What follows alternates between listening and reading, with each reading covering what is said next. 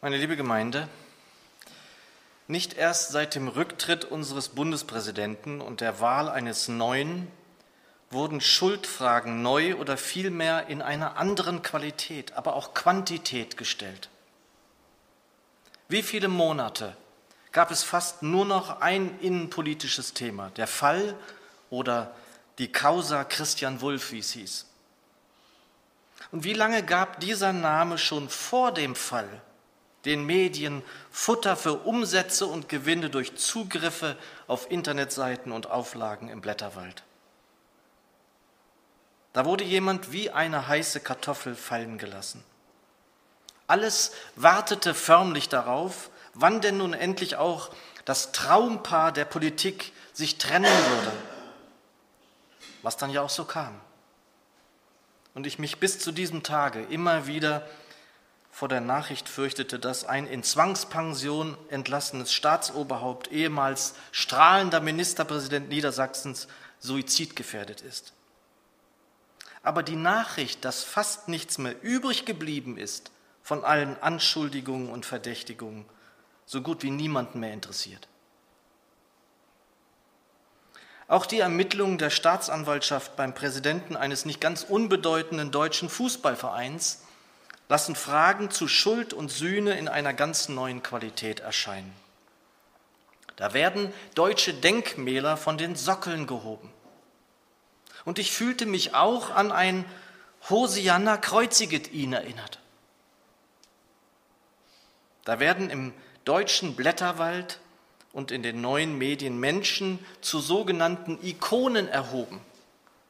Da fallen sogar Begriffe wie Lichtgestalten ist eine Lichtgestalt. Sie werden immer höher gestellt. Vielleicht auch deshalb, damit der Fall aus höchster Höhe erfolgen kann? Ein Satz hat mich besonders aufhorchen lassen, den Uli Hoeneß in einem Zeitinterview sagte, als am 20. März die Staatsanwaltschaft an der Tür des Bayern-Präsidenten klingelte, schreibt die Wochenzeitung, sagte er so wörtlich, da begann die Hölle für mich. Und irgendwie nehme ich ihm diesen Satz ab, dachte ich, wobei ich diesen Begriff an dieser Stelle sicher nicht gewählt hätte. Und ich dachte dann auch, da erst begann die Hölle. Und keinesfalls möchte ich jetzt eine Begriffsdiskussion zur Hölle lostreten, das sei ferne. Ganz abgesehen davon, wie ich persönlich zu einem Bayern-Präsidenten stehe oder zu einem ehemaligen Staatsoberhaupt, so finde ich sehr vieles an dem, was ich seit geraumer Zeit sehen und hören kann, einfach nur scheinheilig, heuchlerisch. Und es widert mich inzwischen an. Und ich müsste beinahe zwangsläufig auf, eine, auf einen Predigtext kommen, der da lauten müsste, wer unter euch ohne Sünde ist, werfe den ersten Stein auf sie. Es scheint mir, dass es beim Bundespräsidenten wie auch beim Bayern-Präsidenten nur um eines ging, um Geld und Gewinn. Und meinem Empfinden nach geht es auch bei der Berichterstattung, bei der Berichterstattung zu einem überwiegenden Teil um was? Um Geld und Gewinn. Wie bei denen, über die berichtet wird. Es geht nicht mehr um Schuld oder Nichtschuld, nicht um schuldig oder nicht. Es geht auf allen Seiten um Gewinn, um Macht und Geld. Aber wer oder was ist denn nun schuld? Womit wir beim Predigtext angekommen sind, den wir dieses Mal im ersten Timotheusbrief, Kapitel 6, finden. Die Verse 6 bis 10 und ich lese sie in der neuen Genfer Übersetzung. Es heißt dort, nun, ein Leben in der Ehrfurcht vor Gott bringt tatsächlich großen Gewinn, vorausgesetzt, man kann sich, was den irdischen Besitz betrifft, mit wenigem zufrieden geben. Oder haben wir etwas mitgebracht, als wir in diese Welt kamen? Nicht das Geringste. Und wir werden auch nichts mitnehmen können, wenn wir sie wieder verlassen. Wenn wir also Nahrung und Kleidung haben, soll uns das genügen. Wer jedoch darauf aus ist, reich zu werden, verfängt sich in einem Netz von Versuchungen und erliegt allen möglichen unvernünftigen und schädlichen Begierden, die dem Menschen Unheil bringen und ihn ins Verderben stürzen. Denn die Liebe zum Geld ist eine Wurzel aus der alles nur erdenklich Böse hervorwächst. Schon manche sind vom Glauben abgeirrt, weil sie der Geldgier verfallen sind und haben dadurch bitteres Leid über sich gebracht. Ich möchte beten. Herr Jesus, ich danke dir dafür, dass du uns als Gemeinde geführt hast bis zu dieser Stunde. Ich bitte dich, leite und führe uns weiter an deiner gütigen Vaterhand. Segne uns und segne uns dein Wort. Amen. Ihr Lieben, es werden viele schuldig gesprochen und werden es, ohne dass Ermittlungen abgeschlossen oder es zu einem ordentlichen Verfahren gekommen ist als ob uns das nicht irgendwie bekannt vorkommt. Da werden die Verbrecher freigelassen und die ohne Schuld sind, werden hingerichtet. Und ich glaube, dass gerade wir uns an dieser virtuellen Hinrichtung nicht beteiligen sollten. Denn gerade wir wissen, da war nicht einer. Und da ist nicht einer. Außer dem einen, der zudem noch alle Schuld der anderen auf sich lud. Und wurde er freigelassen? Wurde er freigesprochen, wie es niemand vor oder nach ihm jemals so verdient gehabt hätte? Da ist nicht einer, der bestehen könnte, außer dem einen. Und auch wir könnten nicht bestehen ohne ihn. Meine Lieben, um was geht es vornehmlich in der Finanz- und Wirtschaftswelt? um Macht, um Geld und Gewinn. Was hat dazu geführt, dass es zu der weltweiten Finanzkrise gekommen ist? War es vernünftige Finanzplanung der Banken, von denen schon einige gar nicht mehr existieren? Aber vielleicht solltest lieber du, lieber Reinhard, hierüber einmal predigen oder referieren. Ich sollte mich nicht mehr allzu lange auf einem Parkett bewegen, dessen ich nicht gewachsen bin. Ihr Lieben, mir sind Menschen in meinem Leben begegnet, die nur ein Ziel hatten, reich zu werden. Mir sind Menschen begegnet, deren einziges Ziel, einziges Streben, deren einzige Triebfeder es war, so viel Geld wie irgend möglich anzuhäufen. Und niemand soll denken oder gar sagen, dass Menschen, die sich im christlichen Bereich aufhalten, davor gefeit sind. Niemand soll sagen, dass er vor dieser oder jener Versuchung überhaupt gänzlich gefeit ist. Und niemand soll glauben, dass ein Reicher ein bestimmtes Ziel erreicht hat und dann ist es genug. Wie oft erleben wir, hören und sehen wir, dass es nicht reicht, dass es offenbar nie reicht. Reicht dann das Geld, das angehäuft worden ist, dann muss die Macht ausgebaut werden. Einfluss und Macht. Über einen ehemaligen italienischen Ministerpräsidenten könnte man nun referieren, dessen Anhäufung von Geld es er zu seinen Lebzeiten gar nicht ausgeben kann. Er aber offenbar noch immer nicht davon lassen kann, immer neu den Versuch zu unternehmen, wieder einflussreicher zu werden und mehr Macht zu gewinnen. Und auch bei ihm könnten wir Schuldfragen stellen, die noch in ganz anderer Art und Weise offenbar zu sein scheinen. Und wie oft erleben wir auch, dass in diesen Kreisen von Reue, von Schuldbewusstsein nicht die Rede sein kann. Auch recht gut ließe sich jetzt noch ein Fass namens von und zu Gutenberg auftun, aber das möchte ich uns allen dann doch ersparen. Ihr Lieben, noch vor nicht allzu langer Zeit war der Ansatz in weltweiten Evangelisationen vornehmlich der, es sollte das Schuldbewusstsein der Menschen geschärft werden. Es sollte ohne Wenn und Aber den Menschen, die zu diesen Veranstaltungen geführt wurden, vor Augen geführt werden, dass sie Sünder sind und mit ihren Sünden in die Verdammnis gehen müssten, sollten sie die Vergebung nicht in Anspruch nehmen. In den vergangenen Jahrzehnten hat sich dieser Ansatz und die Herangehensweise in Evangelisation, zumindest im deutschsprachigen Raum, grundlegend gewandelt, wie mir scheint. Der Ansatz liegt nun darin, den liebenden Gott darzustellen, der nur darauf wartet, dass Versöhnung stattfindet und Menschen zu ihm kommen. Es soll möglichst im großen Stil wie bei Prochrist eingeladen werden, den liebenden Vater zu erkennen und zu ihm zu finden. Also kurz, Liebe im Vordergrund, nicht die Schuld. Für mich, ihr Lieben, ist es überhaupt kein Widerspruch. Ganz im Gegenteil.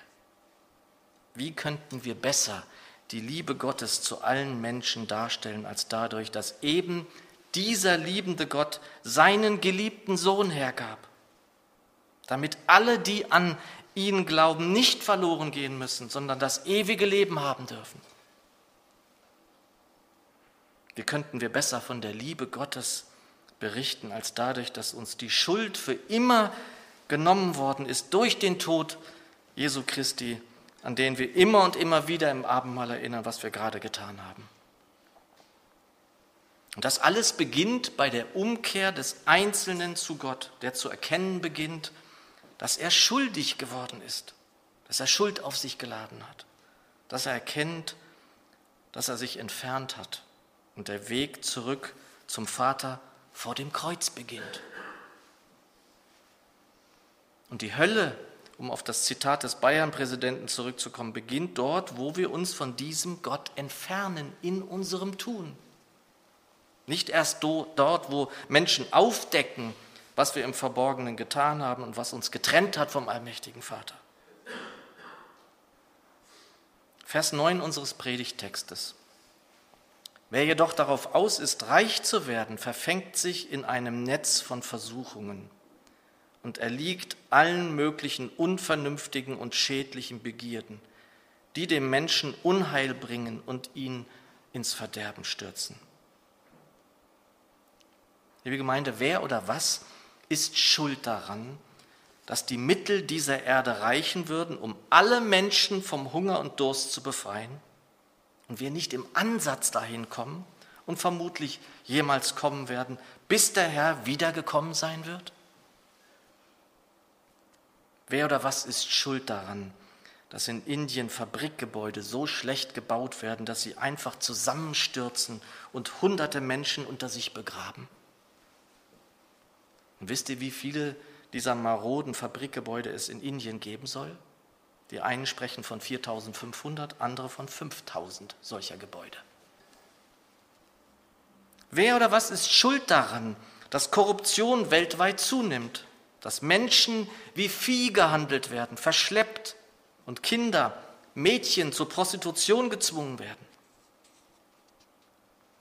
Wer oder was ist schuld daran, dass das Tier- und Artensterben immer massiver zunimmt und Tierschützer davor warnen, dass zum Beispiel so wunderbare Geschöpfe wie Delfine schon in weniger als zehn Jahren ausgestorben werden, sein werden. Wer oder was ist eigentlich schuld daran? Noch einmal Vers 9. Wer jedoch darauf aus ist, reich zu werden, verfängt sich in einem Netz von Versuchungen und erliegt allen möglichen unvernünftigen und schädlichen Begierden, die dem Menschen Unheil bringen und ihn ins Verderben stürzen. Und noch einmal die Frage, wer oder was ist eigentlich schuld an all dem? Vers 10. Denn die Liebe zum Geld ist eine Wurzel, aus der alles nur erdenklich Böse hervorwächst. Luther übersetzt, denn Geldgier ist eine Wurzel allen Übels. Und die Elberfelder, denn eine Wurzel alles Bösen ist die Geldliebe. Und ich möchte an dieser Stelle einen Schritt über unseren Predigtext hinausgehen. Es ist auch nur der Beginn des nächsten Verses, den wir uns anschauen möchten. Und wieder begegnet uns dort ein Wort, das der Apostel auch in anderen Versuchungen wählt, wenn es um Begierden fleischlicher Art geht, wie er sie bezeichnet. Es ist wieder nur jenes kleine Wort, das wir uns merken müssen. Und es ist der Weg, um bestehen zu können. Das Wort lautet auch hier fliehe. Luther übersetzt Vers 11. Aber du, Gottes Mensch, fliehe das. Die Elberfelder sagt noch etwas genauer. Du aber, Mensch Gottes, Fliehe diese Dinge. Und so möchte ich dir das auch zurufen, weil ich weiß, dass es der Weg ist, der dich in dieser Frage retten wird. Und es stammt ja auch nicht von mir, sondern kommt aus dem Wort Gottes. Du aber, Mensch Gottes, fliehe diese Dinge. Und wie in all diesen Begierden, die uns Fallen stellen und uns eben damit zu Fall bringen sollen, möchte ich hinzufügen, fliehe zum Gekreuzigten. Er darf deine Zuflucht sein. Und ich möchte den zweiten wunderbaren Teil des elften Verses noch anschließen lassen, also den ganzen Vers. Aber du, Gottes Mensch, fliehe das, jage aber nach der Gerechtigkeit, der Frömmigkeit, dem Glauben, der Liebe, der Geduld, der Sanftmut. Und ich liebe es sehr, wie Luther diese Stelle übersetzt. Jage aber nach. Nicht nur bemühen, nicht nur darauf achten, dass wir liebevoll sind, geduldig und sanftmütig, sondern wir sollen wie der Jäger dem Wild nachstellen, bis wir es haben, bis wir voller Glauben sind, bis wir voller Liebe, voller Geduld, voll der Sanftmut sind. Und wie sehne ich mich genau danach, dass ich, dass wir als Gemeinschaft vor allem daran erkannt werden, dass da Menschen zu uns finden und uns genau daran erkennen. Und wir können und müssen nicht nur fliehen, liebe Geschwister, wir dürfen fliehen. Dürfen deshalb, weil die Zuflucht das Beste, Größte und Tiefste ist, dem wir hier auf Erden schon begegnen dürfen, Christus selbst. Mögen andere fliehen müssen und in einem Nirgendwo oder irgendwo landen, so ist unsere Zuflucht die Liebe selbst. Und in dieser Zuflucht finden wir nicht nur die Liebe, die wunderbarste Nähe, finden wir nicht nur den größten Schutz, sondern in dieser Zuflucht finden wir den, von dem wir wissen dürfen, dass in ihm verborgen sind alle Schätze der Weisheit und der Erkenntnis. Da finden wir den, der seine Jünger auf den Weg schickt und sie dazu anhält, keinen Geldbeutel an den Gürtel zu stecken, der sie lehrt, dass der Vater sie versorgen wird, wie er die Vögel unter dem Himmel versorgt, der ihnen zeigt, dass sie zuerst nach oben schauen sollen, auf das sehen soll, was der Herr mit ihnen vorhat, und sie gewiss sein dürfen, dass alles andere ihnen hinzugegeben wird. Und ihr Lieben, ich möchte hier keinen Wolkenkuckucksheim predigen und wir sollten schon auch in der Welt leben, denn wir sind von ihm in sie gestellt worden. Und Jesus kapselte sich nicht ab, gründete nicht eine Parallelwelt, um selbst und mit seinen Jüngern in ihr zu leben. Im Gegenteil, wir sind Gemeinde Jesu in dieser Welt. Und in dieser Welt gibt es auch Geld und wir müssen mit ihm leben. Aber es geht um Geldliebe, um Raffgier, darum, dass Geld die Welt regiert und wir selbst ganz sicher nicht von Geld regiert sein und werden sollten, eben auch nicht von Habgier. Geld darf, kann und muss in unserem Leben eine Rolle spielen, aber nicht eine entscheidende, nicht eine regierende. Geld regiert die Welt. Uns Jünger Jesu sollte es nicht regieren. Meine Lieben, der Anfang eines alten Liedes waren die letzten Worte meines Vaters, bevor er in ein Koma fiel, aus dem er nicht mehr erwachte. Das sei alle meine Tage, meine Sorg und meine Frage, ob der Herr in mir regiert. Es erschien uns wie ein Vermächtnis. Und seither kenne ich dieses Lied und vor allem den Beginn der ersten Strophe.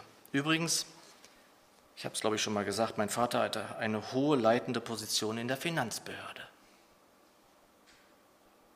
Ihr Lieben, wenn der Herr in dir und deinem Leben regiert, dann wird nicht das Geld über dich herrschen können.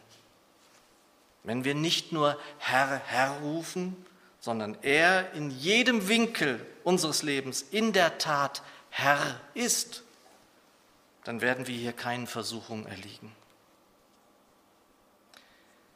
Ich möchte zum Ende kommen. Mit dem Beginn unseres Predigtextes, den Versen 6 bis 8. Nun, ein Leben in der Ehrfurcht vor Gott bringt tatsächlich großen Gewinn. Vorausgesetzt, man kann sich, was den irdischen Besitz betrifft, mit wenigem zufrieden geben. Oder haben wir etwas mitgebracht, als wir in diese Welt kamen? Nicht das geringste. Und wir werden auch nichts mitnehmen können, wenn wir sie wieder verlassen. Wenn wir also Nahrung und Kleidung haben, soll uns das genügen. Wir leben ja nun mit zwei pubertierenden Mädchen zusammen, meine Frau und ich, und beide kennen den Herrn Jesus und rufen ihn auch an. Die Große macht in Beates Gemeinde im Moment Gemeindeunterricht mit und wird dort im, Jan im Juni verabschiedet. Auch ein Grund übrigens, warum die Kinder hier kaum bis gar nicht erscheinen. Mir ist es sehr wichtig, dass sie dabei sind und die Grundlagen zu hören bekommen in Jungschar, in Gemeindeunterricht und mehr. Und die Große sah in den vergangenen Wochen, wie die Konformanten aus ihrer Klasse bei ihren Abschlüssen förmlich mit Geld überschüttet worden sind. Und gerade auch in diesem schwierigen Alter werden die Kinder zuweilen von Kauftempeln, von Werbung, Bildern aus der Glamour-Welt der Musiker- und Schauspielerzunft geblendet. Es ist nicht einfach, ihnen da etwas mitzugeben von dem, was wir in der Heiligen Schrift zu hören bekommen, zu diesen Punkten. Und mir der erste Vers unseres Predigtextes gerade da in letzter Zeit sehr wichtig geworden ist.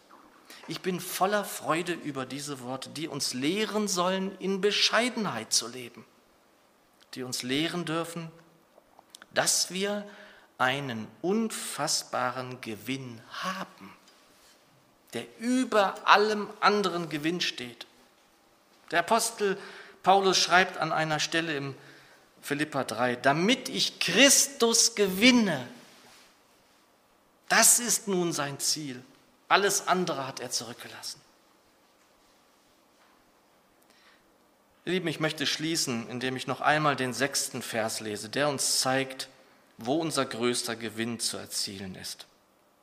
Nun, ein Leben in der Ehrfurcht vor Gott bringt tatsächlich großen Gewinn, vorausgesetzt, man kann sich, was den irdischen Besitz betrifft, mit wenigem zufrieden geben.